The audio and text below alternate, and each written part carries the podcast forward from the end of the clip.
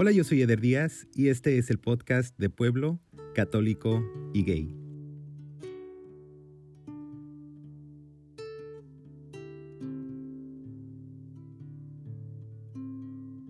Hola, mi nombre es Clementina Rangel, soy de Pueblo, católica y abuela de Eder.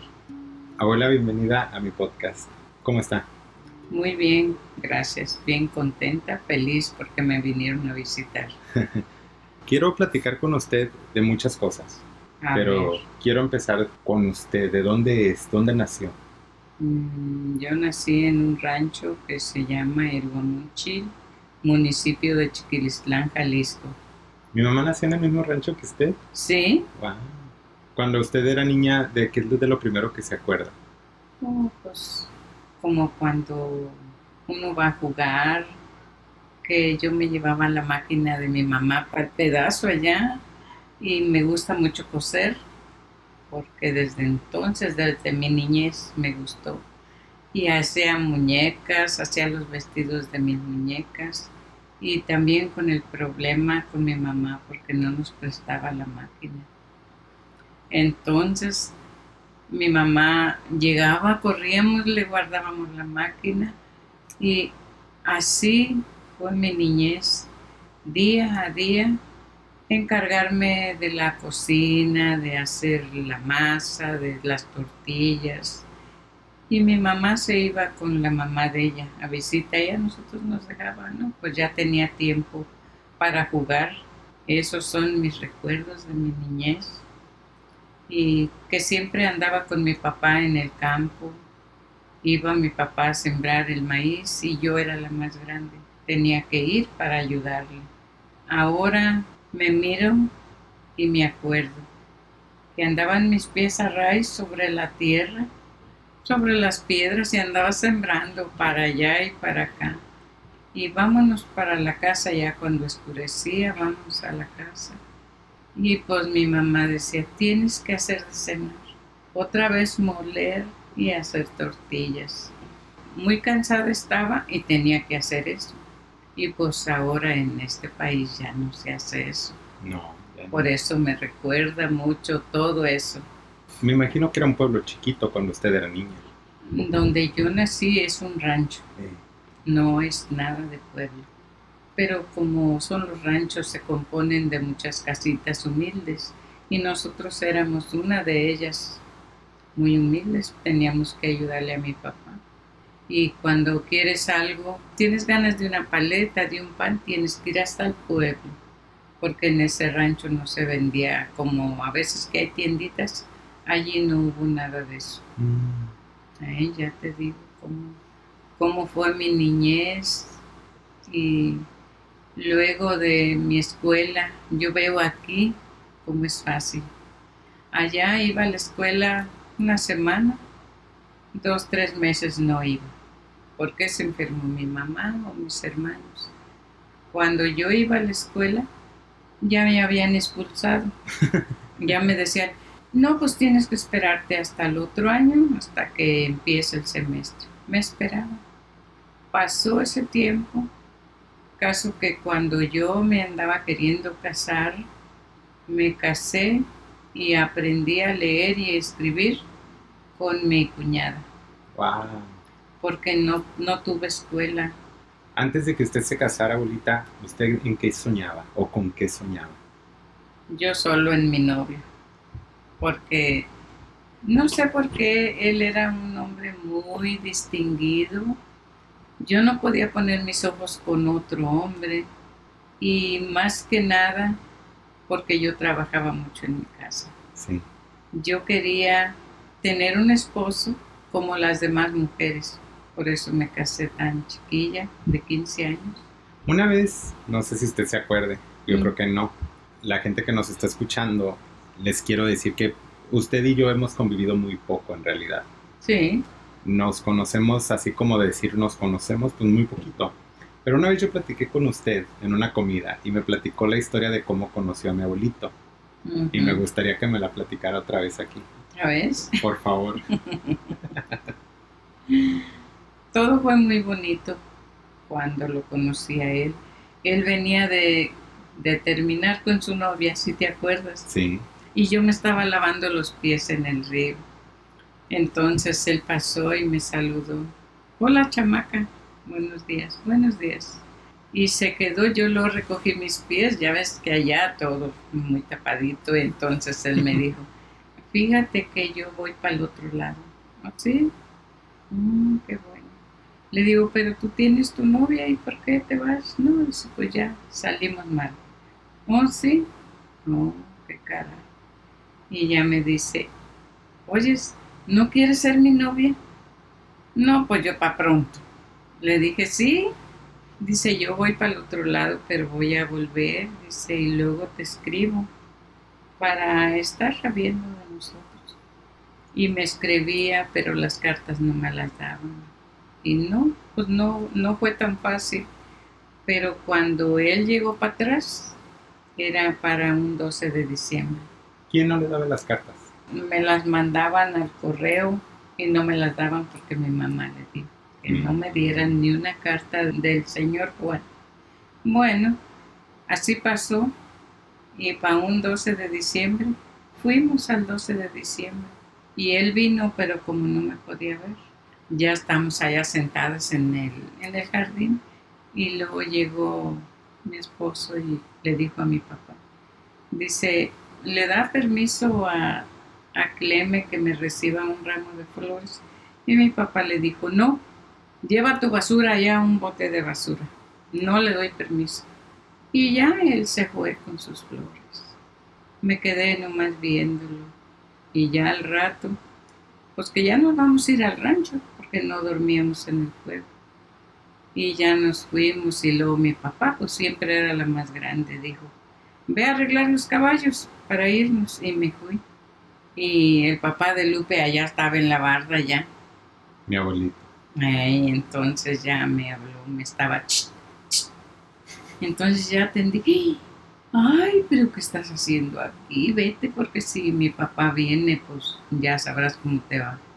No, no va a venir. Y entonces que se pasa para el corral. Y ya me ayudó a arreglar los animales y ya platicamos.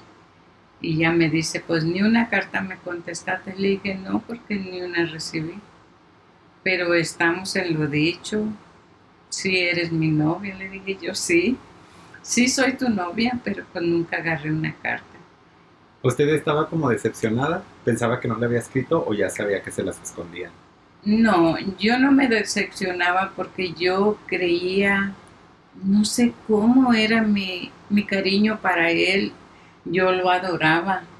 Yo sabía que él me quería, ¿eh? porque él me dijo. Entonces yo porque iba a pensar mal, no me decepcionaba, sino que estaba esperando dije, él va a venir y vamos a hablar.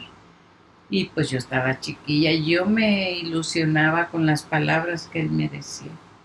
Él me dijo, dice, tú debes de pensar que si yo soy pobre, pero en este mundo también Cristo fue pobre. Le dije, sí, entonces yo no tiene nada que ver que esté pobre. Entonces yo me basaba en las palabras que me dijo en ese rato. Sí. Y ya me dice, dice, bueno, chamaca, pues yo me voy. Ándale, pues que te vaya bien. Pero ya bien, bien tranquila y bien tranquila lo esperé. Porque yo no tuve otro novio, ni nadie me rodeaba. Tampoco me fijaba en nadie porque yo tenía mi novio. Pues ándale que ese día ya me remachó las, las cuñas. Dice, ¿sabes qué? Pues como no agarraba ni una carta, esta noche te tienes que ir conmigo. Le dije, no, no puede ser, no puede ser. Y entonces ya, él se fue, le dije, vete por favor, vete, no quiero más problemas. Y se fue y diciéndome que nos vamos a ver. Pero nos vimos otro día y me amarraron. En mi casa me amarraron porque otra persona les dijo que me vieron platicando con él y me amarraron. Literalmente la amarraron. Me amarraron. Está un trozo de una escalerota así, ya ves en México. Me amarraron de esa escalera y ya cuando me soltaron, él Su hermana venía para acá y para allá y su hermana le dijo, se la tienen amarrada, pero espérate. Entonces cuando me soltaron, pues ya, libre para allá y para acá. Y que me toca volverlo a ver. Entonces como que yo ya no tenía miedo. Él estaba como de aquel lado del lienzo y yo de este, porque iba al agua, al río. Entonces ya me dijo, aquí no me ven, había muchas hierbas, pero tú sí me estás viendo, entonces ya platicamos.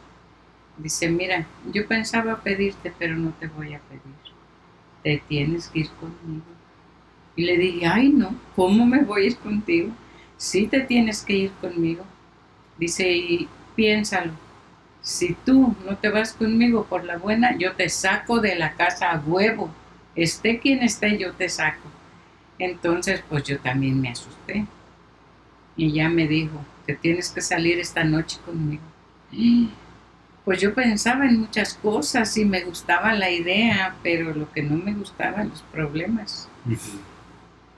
Pues ándale que esa noche yo arreglé unas cositas, un vestido que tenía, unos perfumitos, unas medallitas de tal, caso que todo lo puse y no lo metí en una bolsa, aquí en la mano. Ya cuando me iba a ir, les di de cenar a mis hermanos, hice las gordas que son para los perros y dije, verán, se acostaron mi mamá y mi papá y entonces ya yo saqué mis gordas, me brinqué de una puerta que estaba de palos así, me brinqué, les di sus gordas a los perros y di vuelta y tu abuelito ya estaba allí. Ya nomás me agarró, como yo estaba viendo el gatito, me agarró y me subió aquí en la silla. Feliz me fui con él. Pasamos nuestra luna de miel en una cueva y después nos andaban buscando, pues nos hallaron. Y ya me llevó a guardar con una tía y de allí fuimos a la presidencia y allí nos casaron. Inmediatamente porque era, era emergencia. No querían que viviéramos juntos.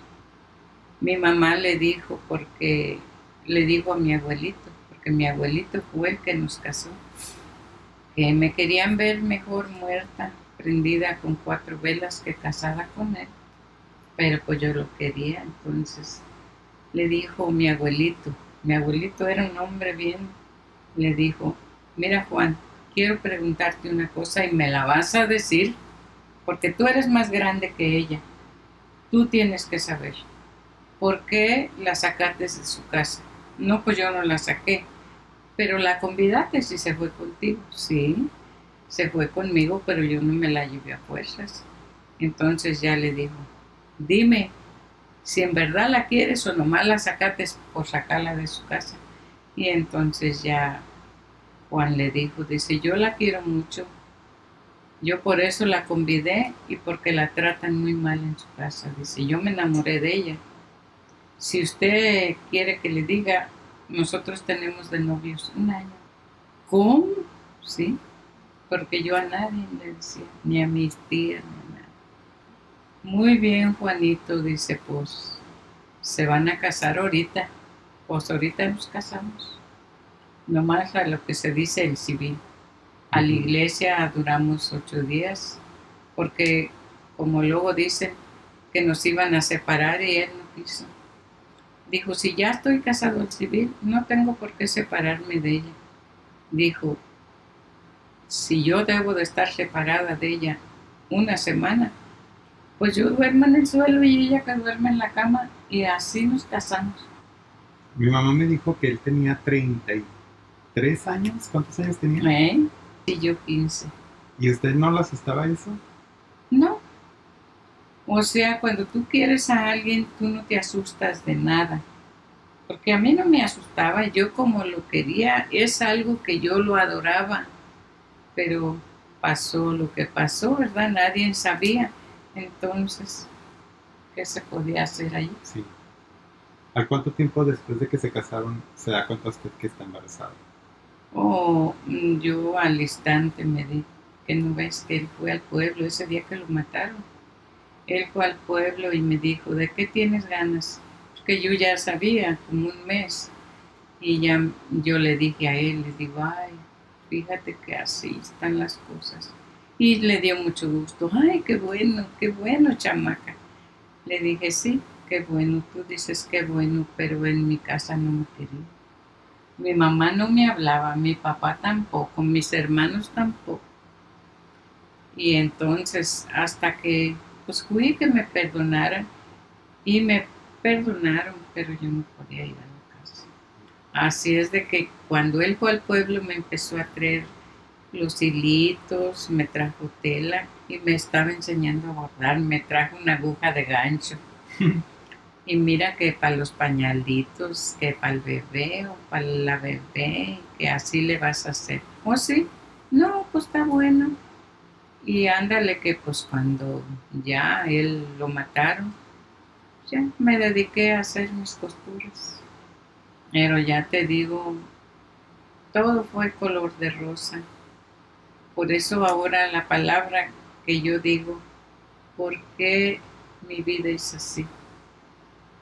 Desde el primer paso que di, me caso, me caso bien, quiere hacer uno las cosas bien y no se puede. Y ahora después, pues más o menos tú ya sabes cómo fue mi vida. Crié mis hijos yo sola.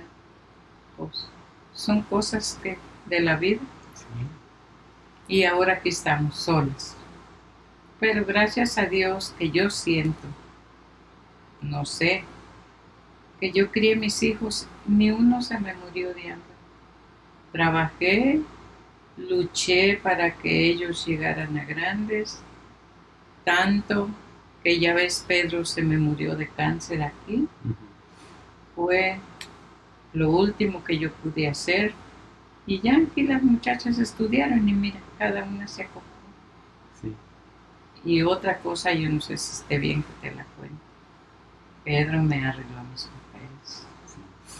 yo sentí muy mucho gusto para mí. Para otra gente no es gusto, pero para mí sí. Arreglé mi ciudadanía. No te había dicho. No, ya, es, ¿Eh? ya es ciudadano. Soy ciudadano. Entonces sí miré que la luz salió para mí. Porque yo me sacrifiqué mucho, mucho.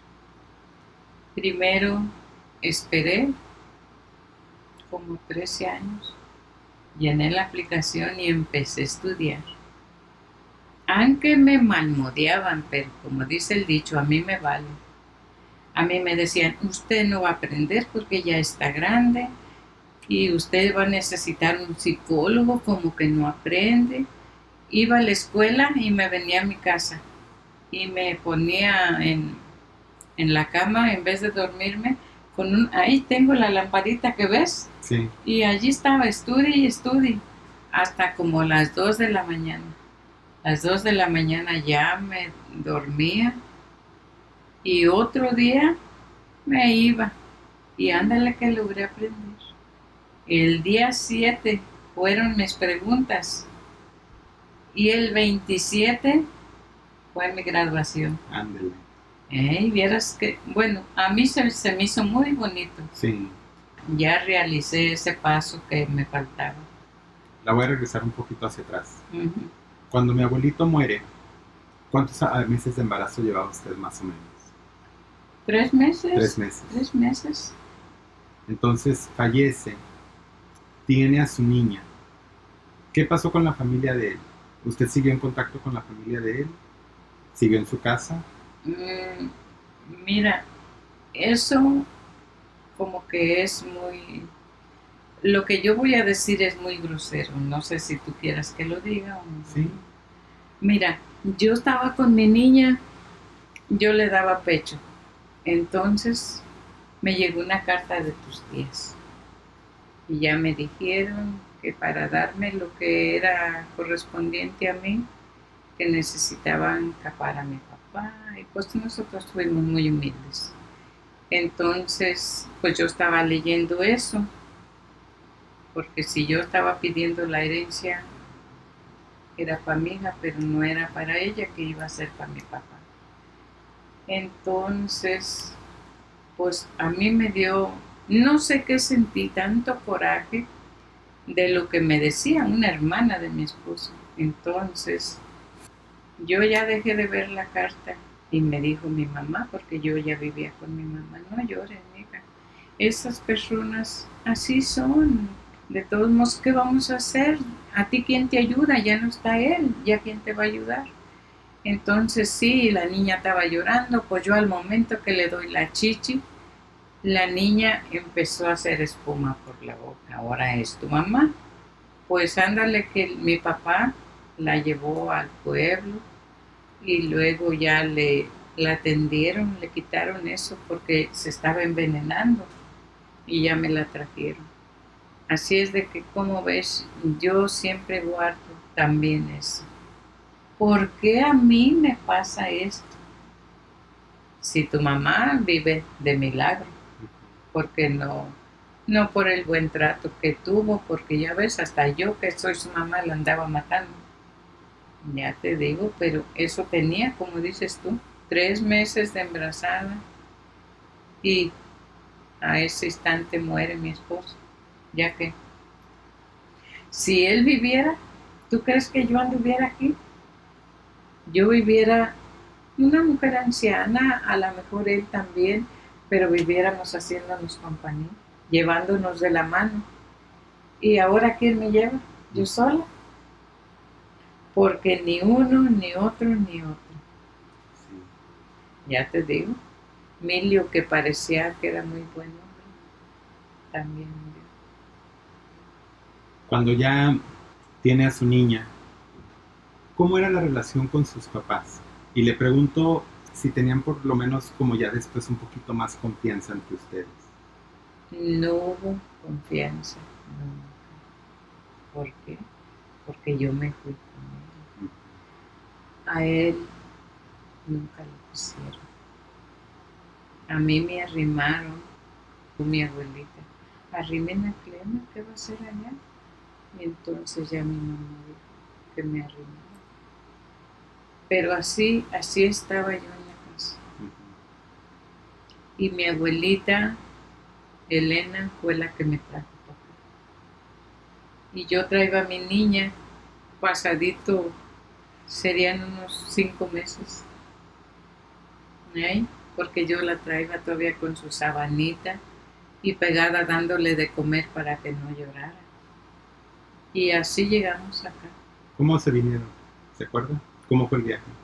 Mm, pues como todos los ilegales. Con una mica chueca. Pero por lo menos no pasó por el desierto. Oh, no, yo pasé por la línea como toda una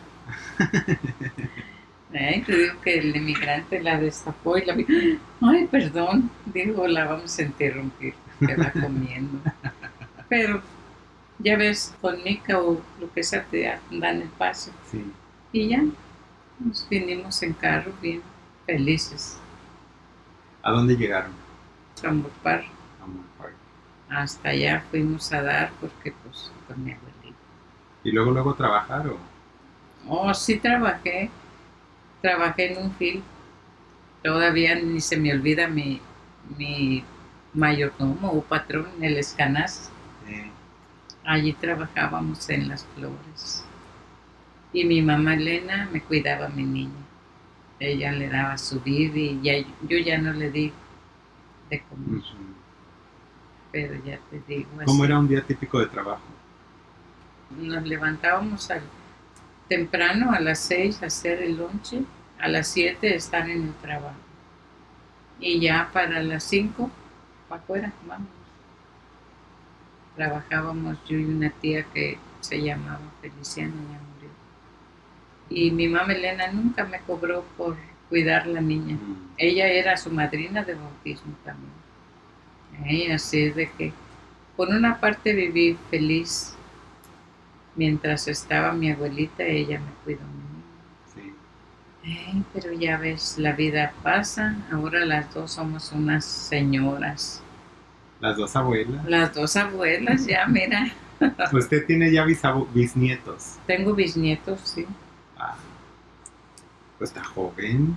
Soy joven, ¿verdad? No, pero ya no doy una. Como dice, me dijo una señora el otro ni quien diga que estás diabética. Le digo, no. Digo, no, tu cara se mira bien, tu color no lo has perdido. Le dije, pues yo creo que así le ataco.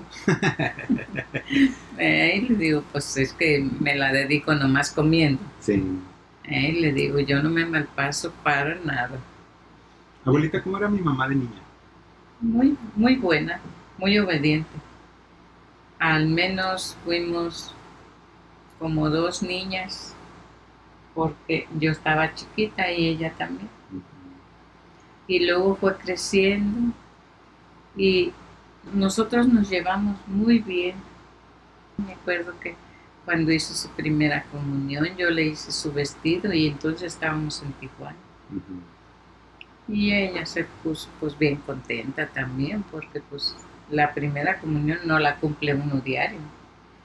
Y estrenó vestido con zapatos, ¿no? Pues bien contentas todo el tiempo hemos sido muy buenas compañeras y cuando ya ves, cuando estaba en México, ella me visitaba y cómo me ayudaba también, porque ella nunca me dejó de dar dinero. Ella me dejaba 100 dólares por el correo, me ponía una carta. Y yo siempre tenía dinero porque yo no lo repartía, yo lo cambiaba y acá lo tengo escondido. Y al rato ya me llegaba otra carta y llama esto, llama lo otro. Pero nunca me dijo cuándo voy a llegar a México ni nada. Ella nomás iba llegando. Sí. Y pues ahora que las dos somos señoras grandes, es más placentera la vida porque nos comprendemos. Sí. Le quiero hacer una pregunta. A, ver si me quiere platicar. A ver, dime yo platiqué con mi mamá y le pregunté a mi mamá si mi mamá fue noviera. Y me dijo que no, me dijo que, pero que tuvo un novio en la high school, un tal Fonsi. Oh, sí. y me dijo mi mamá que, que duró como dos años con él, pero que ya cuando él dijo que yo ahora sí voy a andar bien contigo, quiero hablar con tu mamá, que él habló con usted por teléfono, pero que después de esa plática mi mamá dejó de ser novia de Fonsi. Ya nunca lo volvió a ver. ¿Qué le dijo, abuelita? ¿Qué le dijo a Fonsi? No. pues hablamos de muchas cosas. Pero a mí no me gustaba para esposo de ella. Por eso yo le dije, hazme favor de retirarte de conmigo porque a mí no me gustas para ella. ¿Y por qué? Le dije, nomás no me gusta y no quiero que la vuelvas a andar procurando. Déjala que ella pueda encontrar otra persona que si la quiera y que la trate bien y a la vez que me caiga bien a mí también. claro. Porque pues uno se debe de caer bien, si no se cae bien, ¿para qué? Sí. Y yo, a mí no me gustaba él para ella. ¿Qué era lo que no le gustaba de él? ni te sé decir, pero tan solo al verlo a mí no me gustaba para él. Dije, ya saldrá otra persona que sí, que sí la quiera bien y todo. Porque uno de madre siempre tiene desconfianza. Ay, es esto, ay, es el otro. A lo mejor ese se va a burlar de ella y nomás la deja. Por eso no me caía bien. Y dije, no. Sí. Cuando mi mamá se salió ya finalmente de la casa, que fue un poquito después de eso, ya nos platicó mi mamá. ¿Cómo fue esa, eso para usted, desde su punto de vista de usted? No, pues yo me acuerdo. Ella estaba dormida y yo fui y me arrodillé aquí. Y tú sabes lo que reclaman las mamás. ¿Qué pasó? ¿Qué fue esto? ¿Qué lo Digo, ay, ¿para qué se preocupa? Si acabo me voy a casar. Y sí, fue tu papá y habló, trató el asunto conmigo. Pues qué caso tenías y ya. Digo, pero nos vamos a casar. No, está bien. Se van a casar y, y se casaron. Y se la llevó. Y se la llevó. No, pues sí. ¿Usted cree mucho en Dios? Yo sí. Yo creo mucho en Dios y como que yo siento que Dios es el que me da vida, el que me da fuerza, el que me cuida. Cada vez que estoy en un trance que nadie me puede ayudar, pero Dios sí me ayuda. Por eso yo creo mucho en Dios. Ale, la Virgen también tiene muchas oh, sí. de la Virgen de Guadalupe. Y muchos libros para rezar. Hay veces que me agarro rezando oraciones y viendo libros que, ni he visto. Tengo hasta mi Biblia. Sí. Eh, pero ya te digo, yo sí creo en Dios. Ese día que pasamos la línea, yo y ella, yo le pedí mucho al ánima de su papá que no nos regresen, porque las palabras se oyen, que no nos regresen, si me investigan me van a quitar a mi niño. Ay, pero no más que pase y luego yo mando decir una misa. mira, ¿quién me ayudó? Dios, porque todo salió a pedir de boca. Cualquier cosa que yo me encuentre apurada, aclamo a Dios y se solucionan las cosas. ¿Quién le enseñó a rezar? Mi abuelita. Mi abuelita, ella fue muy, muy buena para rezar, muy devota de hasta de las ánimas y también yo soy devota de las ánimas. Yo me encuentro apurada por algo, ay ánimas benditas, ayúdenme. Ayúdenme, les voy a rezar a las ánimas más necesitadas y sí, yo creo mucho en, Dios y en las ánimas. Ahí tienes a tu mamá. Tú no sabes de nacimientos, pero algo te voy a dar un apunte. Yo tenía a mi doctora al pie para que me acompañara en el rancho. Esa doctora fue de Chiquilistlán para cuidarme. Y la doctora no hallaba ni qué hacer y qué, qué vamos a hacer y que quién sabe cuánto. Nomás me rodeaban. El único que estuvo conmigo fue mi papá. Así le temblaban las manos, mira. A mí me daba una lástima porque la doctora le dijo, deténle aquí a tu hija. Así me estremecía. Dijo, tú no le sueltes aquí porque se nos ahoga. Y yo entre mis apuros me daba lástima con mi papá. Y al último de todas las cosas que pudieron pasar, yo encomendé a mí, no sabía que tenía niña ni que tenía niño, yo le encomendé que mi criatura que trajera en el vientre, yo le iba a poner Lupe como la Virgen de Guadalupe. Y entonces dijo la doctora, pues ¿qué vamos a hacer? No hay carro, no hay nada, ¿para dónde me iban a llevar? Y mi papá así le estremecían las manos. Y ahí está tu mamá. Ay, Dios mío, en las que me metí. Sí. Pero salió y ahí está. Que también te voy a decir, como todos lo sabemos, diferencias puede haber, pero hay una barrera que las quita y todo bien. Ya te digo. Eso sí. Hablando de Dios, abuelita, y de eso que, tiene mucha razón de, las, de lo que es la familia, ¿no? Y, que se puede haber barreras. La familia es la familia siempre. Sí, la familia es la familia. Yo le voy a platicar algo que yo nunca le he platicado a usted. A ver, dime. Y le va a dar un entendimiento más grande hacia quién soy yo y el proyecto que yo hago. Eh, mi, mi ya estoy todo titubeando. Mi programa se llama De Pueblo Católico y Gay. Porque eso soy yo. Yo soy de pueblo, crecí y soy católico. Y, y soy un hombre gay o homosexual. Yo le quiero preguntar a usted, y como se lo dije antes, no tiene que contestar algo si usted no se siente cómoda. ¿Usted ¿Qué piensa cuando usted escucha la palabra gay? Pues para serte sincera, yo soy una mujer ignorante, como tú me conoces. Nunca he llegado a pensar en eso. Ya se sabe, la palabra gay yo no la he oído ahora. Tengo, si tú quieres, pueden ser unos 40 años oyendo esas versiones, pero yo como dice el dicho, no veo más allá de mis narices.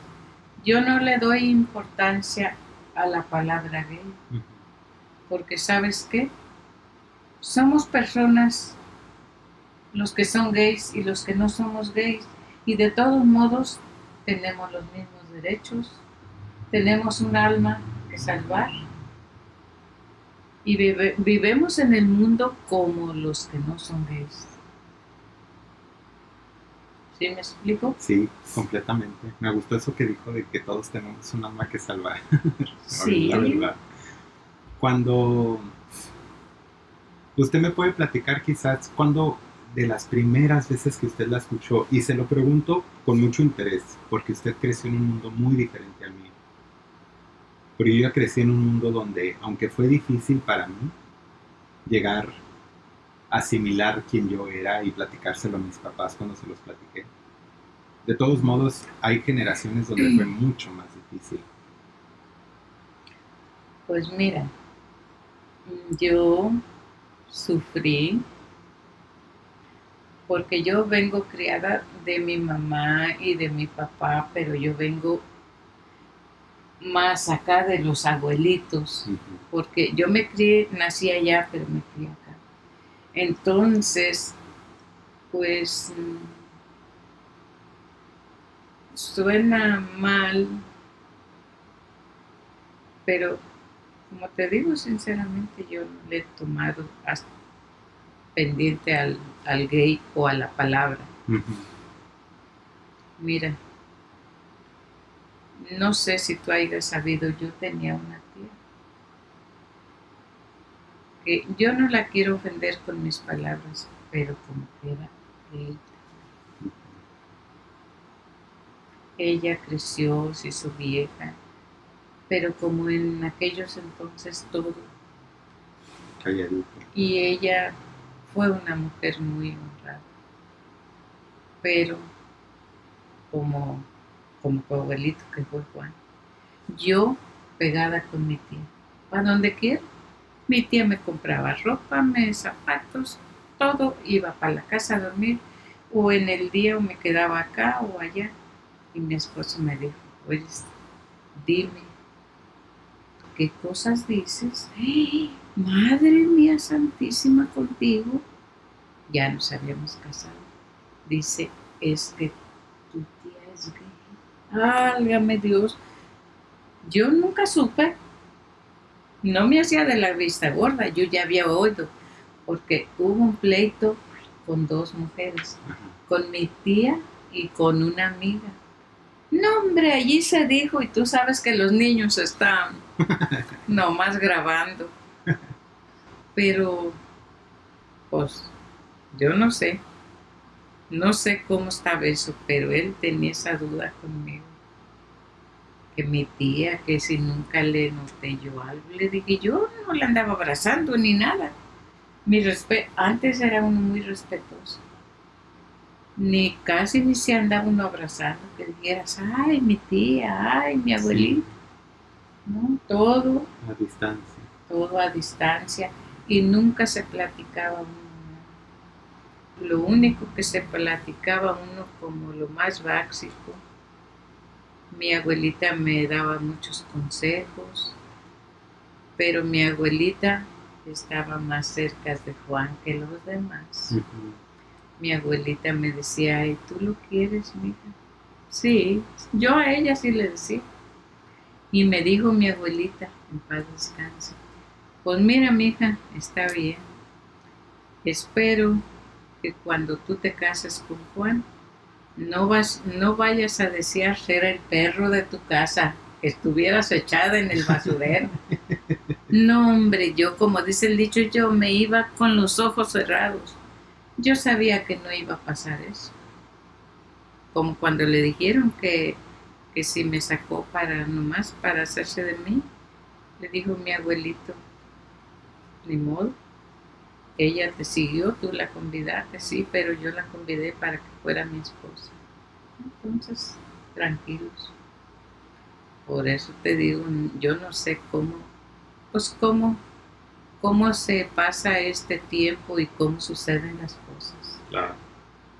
¿eh? porque así como yo lo quería, para mí no hubo ni un hombre, ni un novio que yo tuviera antes de él, cuando pasó un año, yo allá y él acá. Y cuando me casé, yo nunca me he arrepentido, porque eso me lo dijeron. Me dijo mi mamá ya que me casé, que vine a, a que me perdonara. Me dijo mi mamá, pues te doy la bendición, pero Dios quiera que nunca te pese, me dijo así. Le dije, ira mamá, como estamos mencionando a Dios, Dios lo sabe que nunca me va a pesar y no me arrepiento. Ya después, lo que pasó, como quedé viuda, me casé con el otro hombre que pues no sirvió para nada. Y el que sirvió también lo despacharon. Sí. Así es de que ya te digo, así están las cosas conmigo. Mi mamá tiene algo que le recuerde a mi abuelito. Digo, aparte de sus facciones. Que ha sido muy apegada a mí. Sí. Como te digo, haya lo que haya, las barreras las pasamos. Y seguimos como que no pasó nada. ¿Cuál es la clave de la vida, abuelita? Pues la clave de la vida es vivir bien con la gente que te rodea y en primer lugar con tu familia. Yo he sido muy feliz con todos mis hijos y también con mis con mi familia como hermanos, mi mamá, mi papá. ¿Qué se siente ser madre? No, pues se siente uno muy feliz. Es lo que ambiciona, me imagino, una mujer, ser madre. Yo tuve a Lupe, fui muy feliz. Su papá no me acompañó porque Dios no le dio licencia. Tuve los otros. He sido muy feliz. Y aquí estamos. Y aquí estamos, casi para celebrar su cumpleaños. Ándale, pastel. ¿Qué más vamos a hacer? Pues, ¿qué más? ¿Qué más era bueno hacer? Pues, ¿qué le gusta comer? Pues como dice el dicho, todo en su momento. Como diabética no voy a saber ni qué. Yo en, mi, en mis tiempos he sido muy amante del pozole, pero ya, ahorita... ¿Ya no comer? Sí puedo comer, pero me hace daño. Poquito para su cumpleaños. Poquito para mi cumpleaños, ¿Usted qué cree que Dios nos quiere? Sí, cómo no, porque son sus hijos. Por Dios viven aquí. Porque fíjate el dicho, no se mueve la hoja del árbol sin la voluntad de Dios. Y ustedes son obra de Dios, no tanto de la mamá, sino que son obra de Dios. ¿Cómo no lo va a creer? Claro. Es lo que yo creo. Por eso sigo siendo católico. También yo creo yo creo mucho en Dios y para mí no hay más, más de Dios. Yo creo que estas pláticas, abuelitas, son difíciles. Sí. Pero son necesarias y son muy bonitas. Pues sí, porque nunca tenemos tiempo de platicar. Fíjate, ¿cuándo habíamos tenido, si no haces esto, no tenemos una plática? Y yo estaba nervioso. Sí, no, pues sí.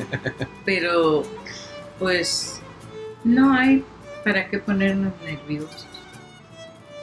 Abuelita, muchas gracias por la confianza. Ándale, pues. Ya dijimos hasta.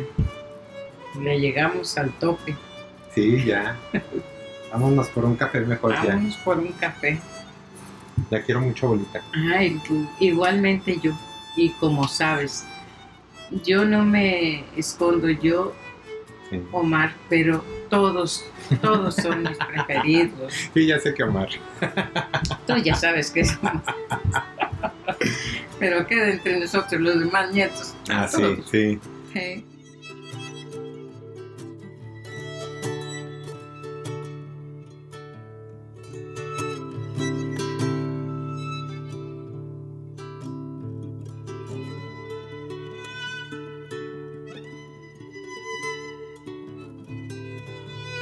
Yo soy Eder Díaz y yo soy de pueblo, católico y gay. Yo soy Clementina Castañeda. Soy de, de rancho, municipio de Chiquilislán, católica y soy abuelita de él. Y de muchos nietos.